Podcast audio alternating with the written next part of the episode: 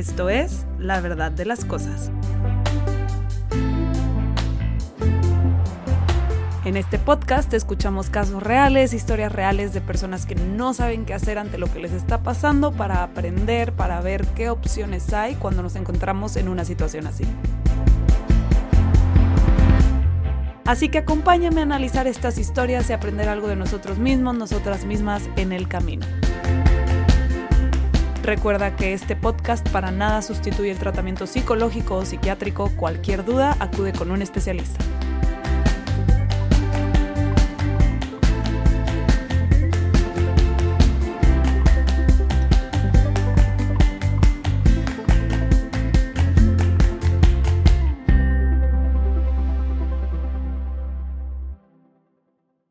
Te doy la bienvenida a un nuevo episodio de La verdad de las cosas. Yo soy tu host, Isa Canales. Estoy muy feliz de que estés aquí.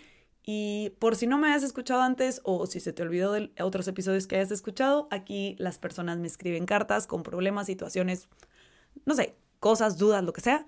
Y yo leo la carta, obviamente cambiándole datos por la privacidad, y doy un análisis de lo que podría estar pasando. Entonces, pues vamos a darle con un nuevo episodio, una nueva carta, una nueva situación. Nada más antes de seguir, si me estás escuchando en alguna plataforma de podcast como Spotify, Amazon Music, Apple Podcast, lo que sea, si me das una calificación y le das seguir, a mí me ayuda muchísimo. Si me estás escuchando en YouTube, si me estás más bien viendo en YouTube, también que te suscribas, que le des like, todo eso, a mí me ayuda mucho, de verdad. Pero bueno, sigamos, después de esta pausa comercial, sigamos con el episodio de hoy. La carta de hoy, la neta no la iba a escoger. O sea, la leí y como que no se me ocurrió algo que pudiera decir en media hora o así que le fuera a ser útil a la persona que me escribió. Y muchas veces por eso no escojo cartas que me mandan, como que las leo y siento que no, no hay algo que les pueda decir que les vaya a ser tan funcional como que es más de ir a explorarlo con un terapeuta más a profundidad. En realidad, pues los análisis que hago aquí al, final son un tanto superficiales, por así decirlo, porque pues nada más es media hora y no siempre hay algo que te pueda decir que te vaya a ser útil en tan poco tiempo. Y esta carta me pasó eso, o sea, como que la leí y dije, ay, pues es que se me hace un problema más profundo, como que con mucho más que explorar y en media hora creo que no hay nada que le pueda decir a esta persona que le vaya a ayudar. Pero algo me llamaba de este caso y la leí, la leí, la leí varias veces hasta que di con algo que creo que podemos por ahí platicar, que sí le puede ser útil a la persona y a quien sea que se identifique con esta persona. Así que elegí sí leer esta carta. Eh, digo, obviamente le hice preguntas a, a esta persona para complementar bien y tener bien claro el caso. Y pues ahí les va mi análisis. Eh, sin más, les voy a leer la carta que me la escribió Tere y dice así. Hola Isa, me llamo Tere y te escribo porque últimamente me he estado sintiendo muy desmotivada. Soy financiera y trabajo en una empresa como asesora. Me va muy bien, pero me siento muy drenada. Me cuesta levantarme y cuento las horas para salir de trabajar. Acabo de cumplir 28 años y siento que se me está yendo la vida. Ya ni siquiera disfruto actividades que normalmente me encantaban como dibujar y pintar. De hecho, pinto muy bien y tengo tres pedidos de cuadros pendientes que no he ni empezado porque ya no encuentro la energía. Yo originalmente quería estudiar arte. Había conseguido una beca en una academia en España y me iba a ir, pero sentí mucha presión por parte de mi familia porque no estaban de acuerdo con que estudiara arte. Al final terminé estudiando finanzas en una ciudad cerca de la mía. No te quiero mentir y decir que todo fue malo. La verdad es que había partes de la carrera que sí me gustaban y por primera vez sentí que mis papás estaban contentos con algo que yo hacía, lo cual me daba muchísima paz. En mi familia solo somos mi hermana Vero, que es tres años mayor, y yo. Mi hermana es un genio. Siempre supimos que, iba, que ella iba a llegar muy lejos. Estudió en Estados Unidos ciencias computacionales y graduándose tuvo demasiadas ofertas de empresas muy importantes. Siempre me he llevado muy bien con Vero, pero en este último año he empezado a sentir mucho enojo hacia ella. Fue muy gradual. En diciembre del año pasado le dieron anillo y al principio estaba feliz por ella, pero poco a poco eso se ha ido convirtiendo en resentimiento. Me siento muy mal, pero quiero ser totalmente honesta. Últimamente hasta siento que la odio. Lo peor es que no me hizo nada. Ella es muy linda conmigo y se ha estado dando cuenta de mi distanciamiento y sé que le duele, pero no lo puedo evitar.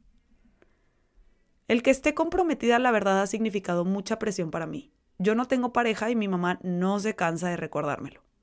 Ella se está casando porque se va a ir con su esposo a hacer una maestría en la que los becaron a los dos al 100%. Su trabajo le dijo que la esperaría a que termine la maestría y su puesto seguiría disponible. Su novio es, en palabras de mi mamá, la mejor pareja que alguien podría encontrar. Es demasiado. Hasta escribiéndotelo me empiezo a sentir abrumada y quisiera meterme en mi cama y no salir nunca. La amo, pero es demasiado perfecta y yo me siento muy lejos de la perfección. Ella es un genio y yo soy una hippie que se esconde detrás de un trabajo como financiera. Creo que sueno muy envidiosa y está raro porque no envidio la vida de Vero. Para nada me gustaría hacer lo que ella hace. Odio los números y las matemáticas y a mí en lo personal las bromas de su novio no me dan mucha risa. Creo que es excelente pareja para mi hermana, pero no es mi tipo, y aún así siento mucha envidia. Creo que empecé esta carta hablándote de una cosa y terminé hablando de otra, pero es lo que salió. Decidí dejarme fluir para escribirte. Se sintió muy bien hacerlo. Gracias por el espacio. Quisiera algún tipo de guía. No tengo idea de qué me pasa y estoy cansada. Tengo una sensación de que no he vivido y se me está yendo el tiempo, pero no entiendo porque al mismo tiempo no me dan ganas de hacer nada. Espero puedas leerme. Tere. Ay, pues bueno, este es el caso de Tere y cómo se siente en la vida con su hermana Vero, con su mamá, todo. Y pues les digo que primero leí la carta y sentí que había muchos temas. Y, por eso también mi, mi, sensación de, pues, ¿qué le voy a decir? O sea, son muchas cosas, como que su desmotivación en el trabajo, esta situación con su mamá, eh, cómo se siente respecto a su hermana, o sea, son muchos, ¿no? Pero releyéndola, me di cuenta que es, es, el mismo tema, pero de diferentes ángulos. O sea, todo está relacionado, que casi siempre todo termina estando relacionado, pero en este caso, ya que lo leí, dije, es que sí, de verdad todo está relacionado. Y, pues bueno, ella misma, cuando ya está terminando la carta, me pone que empezó hablando de un tema y terminó hablando de otras cosas, que decidió dejarse fluir y que se sintió bien dejarse fluir. Hasta me agradece el espacio. Y creo que Tere en general en su vida no se deja fluir, justamente. Creo que en general sigue muchas reglas. Toda su vida ha estado siguiendo muchas reglas y esas reglas la limitan mucho y esas reglas son muy opuestas a todo lo que Tere es. Son reglas que de este tipo de que todos tenemos al final todos nos ponemos estas reglas de que debo ser de esta forma debo ser de esta otra forma. Según como nos hayan educado según las prioridades de nuestras familias y escucho que lo que sea que se le inculcó a Tere es muy opuesto a quien Tere es. Y entonces Tere en general no se deja fluir. Y en esta carta sí se dejó fluir y me da mucho gusto que se haya dejado fluir y que vea que se puede dejar fluir y que se siente bien dejarse fluir y por dejarse fluir me refiero a que se deje ser ella, ¿no? O sea, sin, sin limitarse, sin estar siguiendo un guion específico de quién debe ser Tere y qué debe mostrar Tere de sí misma.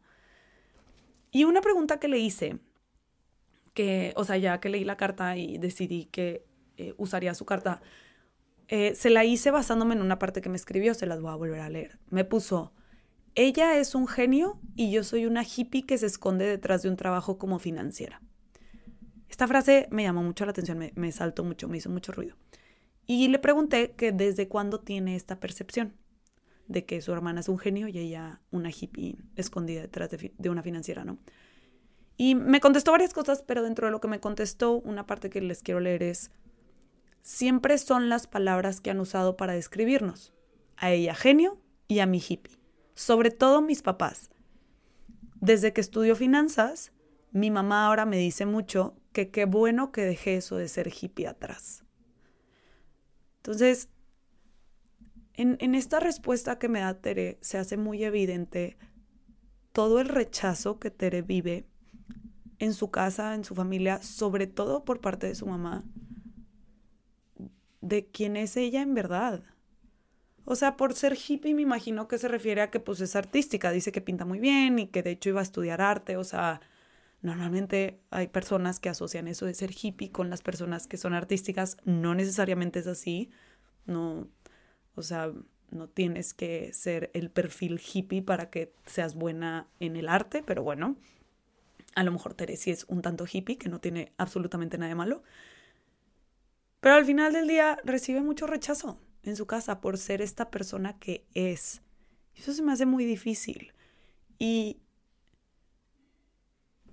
y es, es muy importante para nosotros recibir aprobación de nuestros papás o de nuestras figuras maternas o paternas. Es súper importante. Y ya sé que es muy cliché, si lo quieren ver así, como el decir, ah, pues sí, obvio, estas heridas vienen de sus papás. Pues sí, muchas heridas vienen de nuestra infancia, de cómo crecimos, y no estoy diciendo que la mamá de Teresa sea mala, para nada estoy diciendo eso, yo no la conozco. Lo que sí sé es que, dándose cuenta o sin darse cuenta, rechaza mucho a su hija. Y su hija, Tere, lo resiente mucho. Siente mucho este rechazo y eso se me hace muy fuerte. Y cuando me pone que no se puede quejar de todo de la carrera de finanzas, que no todo fue malo. Me parece que una parte que fue muy importante para Tere de esa carrera y algo que le gustó mucho de esa carrera es que por primera vez sintió que recibía aprobación, sobre todo de su mamá. Y eso es muy fuerte, o sea, vive tanto rechazo que lo que le gustó de la carrera que le choca, porque hasta dice, odio los números y no sé qué, diciendo que ella no quisiera la carrera de Vero porque odia los números. Chica, te dedicas a finanzas, o sea, te dedicas a números, te dedicas a matemáticas. Entonces dices, ay, qué bueno que no soy lo que es mi hermana porque odio mate. Eres financiera. O sea, te choca tu carrera, pero tiene un punto muy importante, muy, muy importante. Recibes aprobación que no, no habías recibido antes. Y eso es tan fuerte, es tan pesado para Tere, que hasta siente que hubo partes de la carrera que disfrutó. Que era, lo más probable es que era la aprobación que recibía. Entonces, se me hace muy marcado ahí para Tere el que está constantemente buscando esta aprobación que durante la carrera recibió, pero que ahora, conforme va avanzando en la vida, ya parece no estarle siendo suficiente. O sea, ya parece que el ser financiera y el dedicarse a finanzas de verdad no le gusta y por más que sus papás por fin aprueben lo que hace, ya no está siendo suficiente esa aprobación. Ya Tere me da la impresión que empieza a necesitar ella misma aprobar de lo que ella hace y ella misma sentirse satisfecha con lo que ella hace. Y como financiera, para nada lo siente. Y me, pone, me pone que se siente envidiosa, ¿no? De su hermana. Que obviamente parece que su hermana toda la vida ha recibido aprobación de, de la mamá, de los papás. Voy a hablar más de la mamá porque me da la impresión, o sea, puso mucho del enfoque en la mamá. De hecho, al papá nada más me lo menciona en conjunto con la mamá. Me pone mis papás. Nunca me menciona al papá, solo al papá. Entonces voy a hablar de la mamá porque parece que el mayor conflicto es con la mamá. Eh, pero parece que la mamá siempre aprobó a Vero. Como que simplemente las ideas que tiene la mamá de quién debemos ser van de la mano con quien Vero en verdad es. O sea, Vero, naturalmente, pues si le gustan los números, se le dan. Es muy inteligente en ese aspecto, que ahorita hablo de la inteligencia, pero es muy inteligente en ese aspecto y demás. Entonces, nada más por ser quien es, recibe la aprobación que Tere no. Y todo es porque la mamá tiene esta idea de que debemos ser de esta forma. Y resulta, casualmente, que Vero es así. Y Tere no. Y me pone que siente mucha envidia. A mí la envidia es un sentimiento súper válido, súper importante. El sentimiento no es malo. Podemos muchas veces reaccionar de forma disfuncional ante la envidia. Pero la envidia no es mala. La envidia es como todos los sentimientos, algo que viene a avisarnos algo que nos está pasando. Y a mí me gusta cambiarle el nombre porque como que envidia ya está muy asociado con algo negativo. Me gusta cambiarle el nombre a proyección de lo que quiero.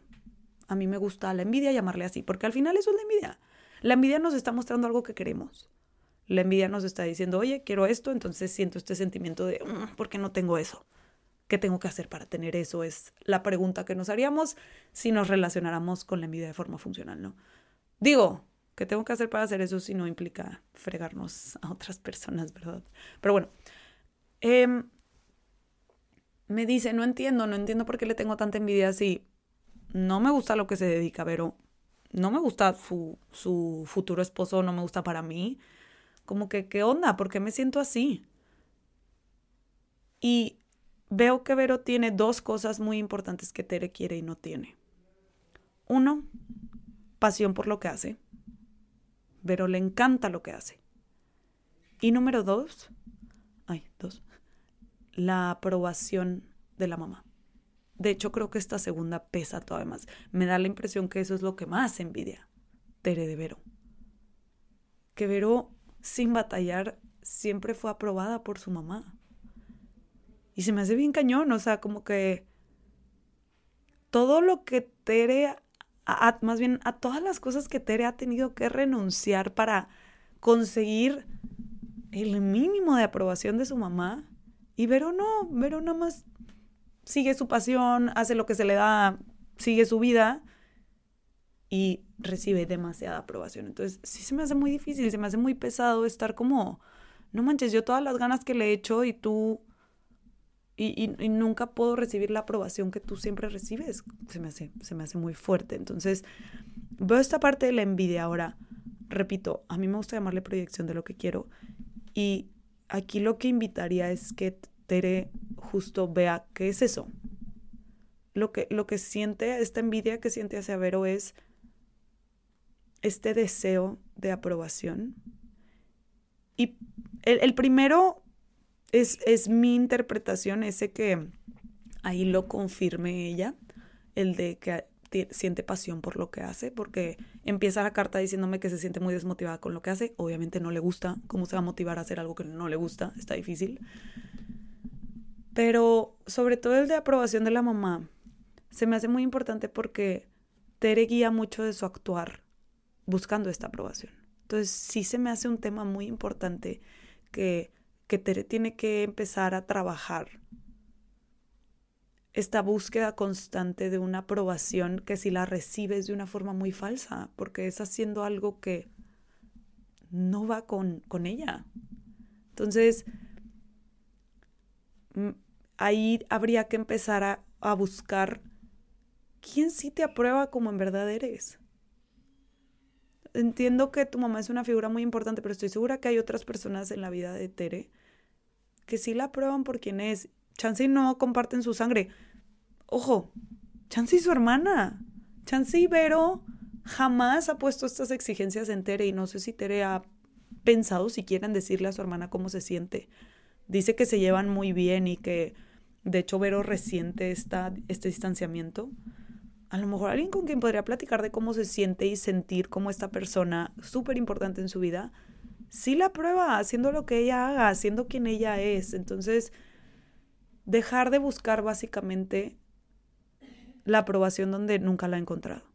Porque hacemos mucho eso, o sea, estamos constantemente buscando encontrar algo donde nomás no lo encontramos. Como si ya llevas tanto tiempo buscándolo ahí, chance nada más ahí no está. Eso no significa que no lo tienes. Lo puedes tener en otras áreas de tu vida, con otras personas en tu vida, ¿no? Ahora, ¿cómo se relaciona su, su, desmotivación justamente en el trabajo y todo esto que siente de que ya le pesa mucho trabajar, hasta ni siquiera le cae energía para ahora sí hacer lo que le gusta? La escucho como con mucho burnout y es cómo se relaciona esto con su situación familiar. Me da la impresión que al ver que su hermana está haciendo lo que quiere, eso parece ponerle muy en evidencia como ella no hace lo que quiere, como ella no disfruta de lo que hace. O sea, el que su hermana esté siguiendo sus sueños y cumpliendo estas pasiones que tiene, parece ponerle muy en evidencia a Tere el, ala, yo no, yo no hago lo que quiero. Yo no, no me gusta lo que hago, no, no me gusta esto y entonces se vuelve más pesado hacerlo. Y entonces, como se vuelve más pesado hacerlo, requiere de más energía de ella y cuando termina el día no le queda energía para nada más, ni siquiera para lo que sí le gusta. Ese es el burnout. No nos queda energía ni para lo que nos gusta porque gastamos demasiada de nuestra energía haciendo lo que nos choca. No solo no nos gusta, nos choca. Entonces, así veo que se relaciona esta situación que está viviendo familiar con esta desmotivación que siente en, en su trabajo. Y algo de lo que, de lo que quiero hablar, porque veo, veo algo que pasa mucho, mucho, mucho. Cuando se trata de inteligencia. Como que cuando vemos a alguien que es muy bueno o buena en, matemáticas, en lógica, personas que estudiaron pues, para ser programadores, programadoras, este, hay ciertas carreras, ¿no? Que luego, luego asociamos con, no manches, es bien inteligente, porque es programador o programadora. Y, y entonces nos ciclamos en que las personas buenas en mate y en lógica son súper inteligentes. Y dejamos a todas las demás personas, me incluyo porque a mí no se me da tanto matemáticas y lógica, las dejamos como, ah, no, pues e, ellas o ellos no.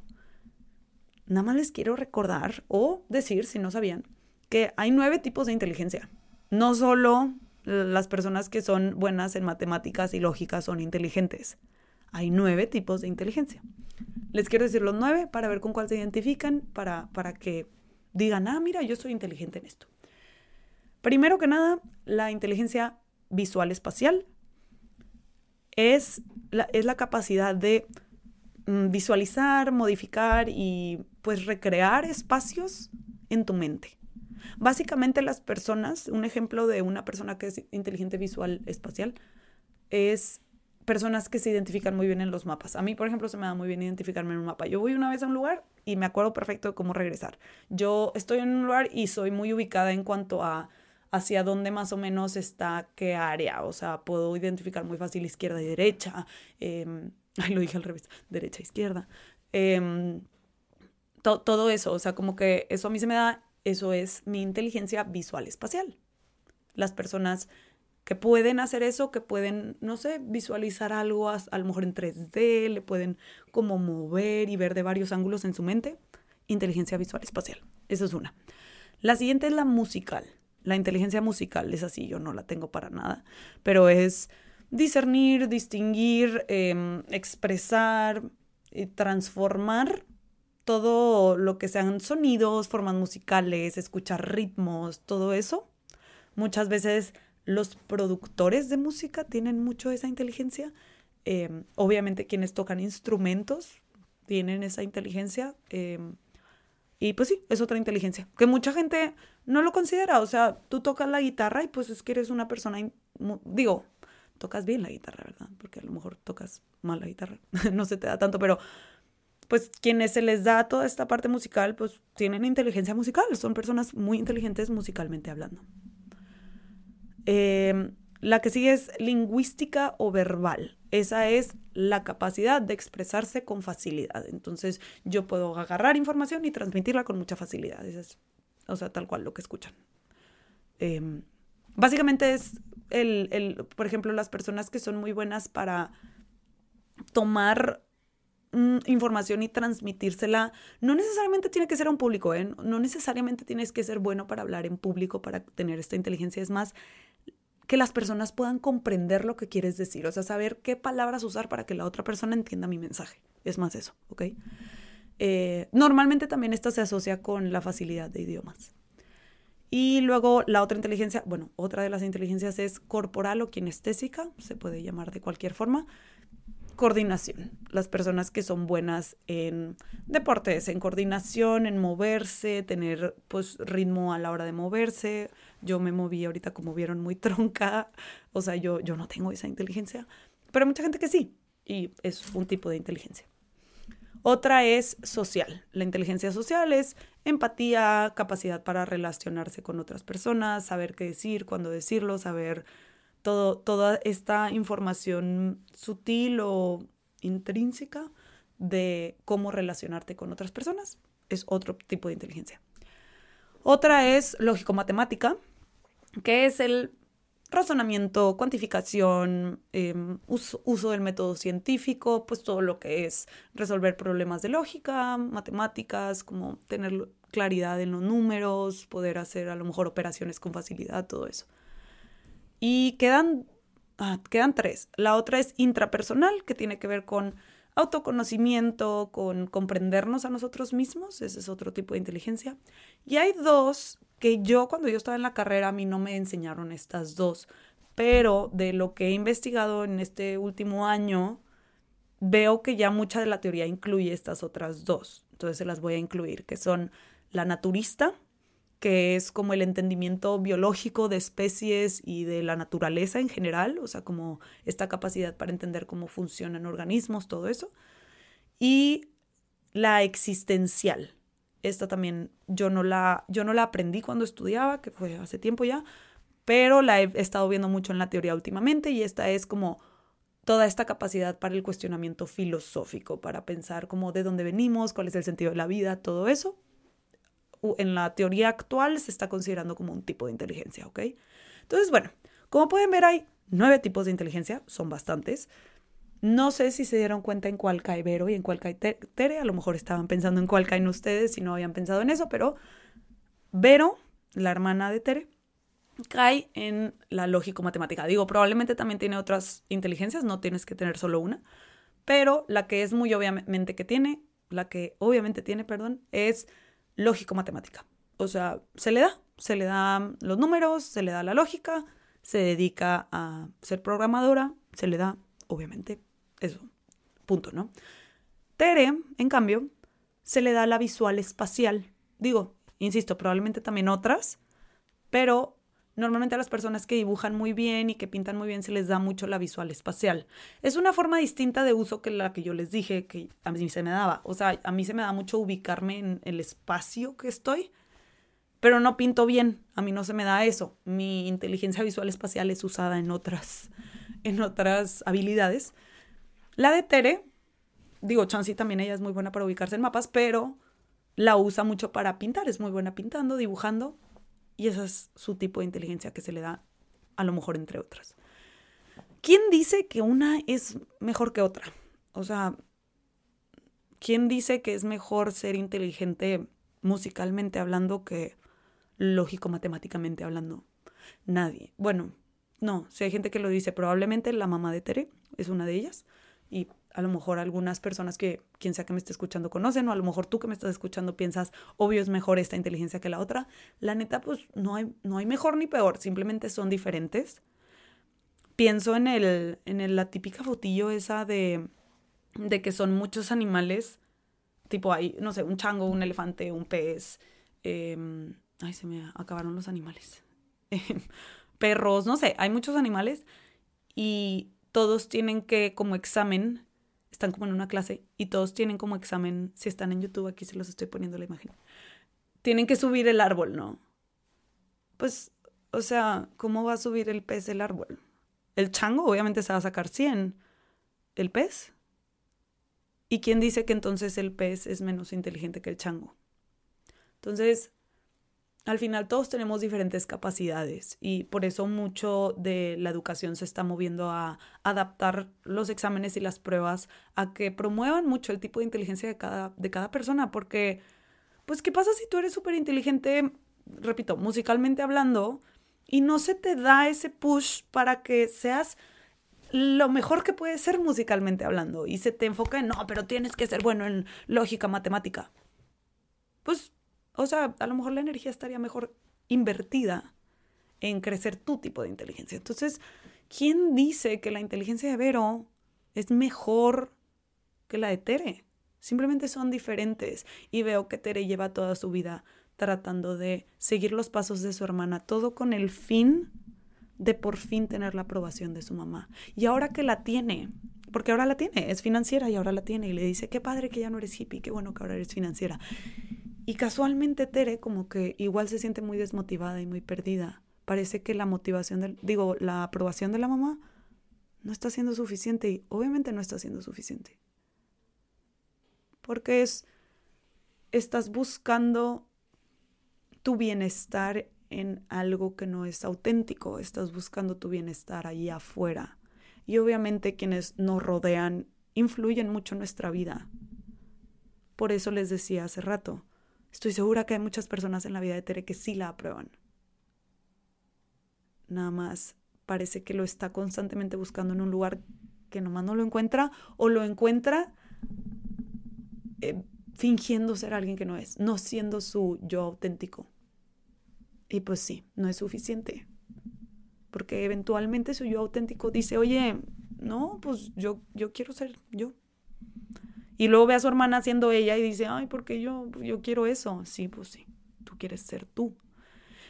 Y ojo, no nos olvidemos que al principio de la carta dice que ella se iba a ir a estudiar a España con una beca arte. O sea, suena que es muy inteligente en lo que hace. bueno, no en lo que hace, en lo que le gusta hacer, pero no hace. Nada más su mamá tiene esta idea de que la única inteligencia que cuenta es la lógico-matemática. Le invito a Tere a que rete esa creencia y no que vaya y rete a su mamá, sino que, o sea, yo no digo que le diga a la mamá lo que no le quiera decir, o sea, ella sabrá que la rete con ella misma. ¿Ella nada más valida la inteligencia lógico-matemática o es capaz de ver más allá y ver otros tipos de inteligencias? Esa es mi duda hacia Tere. Y hacia quien sea que se identifique con Tere. Porque es muy común, es súper común que nos comparemos, porque yo no soy tan inteligente y, y nada más es una persona que se le da mate. A lo mejor a ti se te va, se te da lingüística y eres súper buena o bueno para transmitir ideas. Pues crece esa parte. Digo, si te gustan las matemáticas y nada más no se te dan tanto, puedes practicar y ser súper bueno y, y, desarrollar esa inteligencia, pero si no te gustan, ¿cuál es el afán de obligarte? Entiendo que ciertas bases matemáticas las tenemos que aprender en la escuela y lo que sea, pero no tienes que dedicarte a programación si odias matemáticas y aparte no se te da. Entonces, Tere se está constantemente contando la historia de su mamá. La inteligencia lógico-matemática es la única que cuenta. Y se ve en la necesidad en lo que me escribió de, de que se sintió muy bien dejarse fluir al escribirme, se ve su necesidad de dejarse fluir a ella y dejarse hacer lo que le gusta hacer, que es pintar. Y por lo que escuchó, pues tiene pedidos y todo, o sea, puede hacer una vida de eso, si quisiera. Eh, Ah, creo que ya lo mencioné tantito, pero lo vuelvo a mencionar. Creo, creo que en la hermana puede encontrar un apoyo. Me parece que su hermana no la compara. Me parece que su mamá no me mencionó nada de que la hermana fuera alguien que la compare. Entonces, creo que en esta hermana con la que siente tanta envidia puede encontrar mucho apoyo y se vale decir, siento envidia de que tú, tú haces lo que quieres, yo quiero hacer lo que yo quiero. Y, se me hace algo muy poderoso compartirle eso a la hermana. Sobre todo porque dice que son muy unidas y que este año se han distanciado por ese mismo sentimiento. No es malo el sentimiento. Te está, o sea, le está mostrando a Tere esta necesidad tan grande de ya ser ella, de ya soltar vivir la vida que la mamá quiere que viva. Dedicarle energía a cosas que nos drenan cuesta el doble. Es mucho más pesado y nos deja sin energía para hacer lo que en verdad nos gusta. Y eso le está pasando a Tere. Tere se ha pasado la vida viéndose a través de las exigencias de su mamá y no a través de lo que ella le llena. Entonces, creo que es muy importante que se empiece a cuestionar qué es lo que a ella le llena y va a ser todo un proceso de duelo soltar la aprobación de la mamá. Es una pérdida. La ganó estudiando finanzas. Solta, o sea, dejar de dedicarse a eso y dedicarse a lo que en verdad le llena y le gusta, implicaría la pérdida de esa aprobación, es lo más probable. O sea, ojo aquí. Digo, no sé, chance si lo habla con la mamá y lo trabajan, puede que la mamá entienda. Pero justo eso pasa muchas veces nos aferramos a, es que quiero cambiar a mi mamá y quiero que entonces por fin me vea por lo que en verdad soy buena. No sé si la mamá tenga esa capacidad. Yo no conozco a la mamá de Tere. Chance y la mamá genuinamente no va a aprobar lo que Tere quiere hacer. Y eso es importante. No quiero, no quiero aquí mentir y dar falsas esperanzas de que la vida es color de rosa y cuando haces lo que te gusta, tu mamá por fin te va. No, pues no, chance no. Chance implica el duelo de tu mamá te va a dejar de aprobar. A lo mejor no. Puede que su mamá sí entiende eventualmente y chance si lo habla con la hermana y las dos hablan con ella. No sé, no sé. No conozco a la mamá. Pero existe la posibilidad de que eso no pase y que la mamá no apruebe lo que Tere quiere hacer y sea vivir el proceso de duelo de esto. Y va a ser difícil, pero como todo proceso de duelo, termina. Los procesos de duelo duran un rato y después terminan. Entonces, pues bueno, para terminar este episodio, quiero eh, leer la última parte que pues, normalmente me ponen preguntas aquí. No me puso preguntas, pero son como dudas, supongo. Eh, me puso, quisiera algún tipo de guía. Espero que en general de lo que hablé en el episodio sea algún tipo de guía. Em, me puso, no, no tengo idea qué me pasa y estoy cansada. Pues de nuevo, creo que en el episodio ya hablé de qué es lo que puede estar pasando y qué es lo que la puede tener tan cansada. Tengo una sensación de que no he vivido y se me está yendo el tiempo, pero no entiendo porque al mismo tiempo no me dan ganas de hacer nada sí, o sea, sí entiendo esa sensación de que no ha vivido porque se la ha pasado viviendo lo que la mamá quiere que viva, no lo que ella quiere vivir. Entonces como que pues esta sensación de que se me va el tiempo, pues sí, se me va el tiempo cumpliendo el sueño de mi mamá y no el mío. Y e, e, es muy fuerte y parece que ya todo su ser, todo su organismo le está diciendo, ya no podemos seguir con esta farsa. Ya esa hippie escondida atrás de un puesto de finanzas, parece que ella quiere ser nada más una hippie. Y está perfecto. Yo y las personas que te estamos escuchando, Tere, aprobamos a lo que te quieres dedicar. A mí se me hace chidísimo. Yo quisiera pintar chido. Es mi sueño. Entonces, creo que a lo mejor muchas veces cuando estamos en este tipo de situaciones nos cerramos y no, no vemos, nos ponemos así como caballos estas cosas alrededor de los ojos y no vemos más que aprobación de mamá, aprobación de mamá, aprobación de mamá.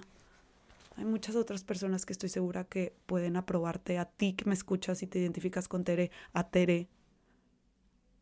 Sé que es muy pesado cuando nuestros papás no nos aprueban. Repito, implica un proceso de duelo, nada más que hay mucha gente que sí, les invito a que empiecen a ver quién, quién sí, quién sí apoya esto que hago, quién sí me aprueba. Una persona, con una persona que lo haga, es más que suficiente para que empieces a sentir más tranquilidad y más apoyo en, puedo hacer esto, puedo dedicarme a esto que me quiero dedicar. Entonces, pues sí, eso es lo que veo en este caso, esto es lo que, lo que me parece que le puede ser funcional a Tere escuchar. Definitivamente invito a quien sea que se identifique con Tere, a Tere a que si pueden, si es una posibilidad que tienen, se acompañen de uno o una terapeuta para este proceso de, de duelo, de soltar la aprobación de quien sea que la estén buscando y no la encuentren. Porque sí, sí es, sí es pesado, sí es un proceso de duelo difícil y es un proceso de duelo muy incomprendido porque no es como que, o sea, le dices a alguien, ay, es que estoy bien triste porque estoy soltando la aprobación de mi mamá, como que muchas personas no lo entienden y entonces, pues uno, una terapeuta puede acompañar mucho en ese sentido. En el caso de Tere en específico, creo que su hermana puede ser una persona que la, comprenda muy bien, pero es decisión de ella si quiere hablarlo con su hermana o no.